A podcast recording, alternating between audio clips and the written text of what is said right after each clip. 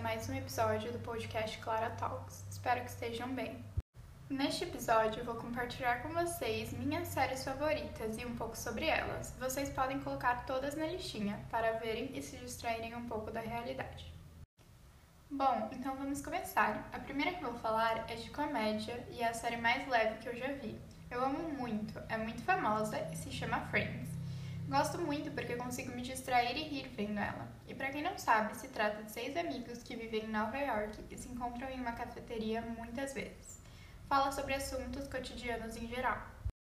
Outra série muito leve que eu sou apaixonada é Gilmore Girls. É uma comédia dramática que trata de assuntos como amizade, família e amor. É sobre a relação de mãe e filha da Rory e Lorelai Gilmore e se passa em uma pequena cidade chamada Stars Hollow. Agora, para quem ama drama, fantasia e um pouco de sobrenatural, indico The Vampire Diaries. Eu adoro essa série e tem tudo. Alguns plots muito bons, romance e cenas muito tristes também.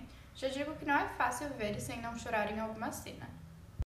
A série começa com Helena Gilbert e seu irmão Jeremy lidando com a morte de seus pais.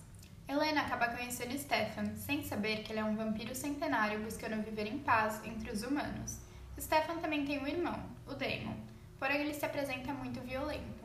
O desenrolar da série se passa com os irmãos e Helena vivendo mistérios em Mystic Falls.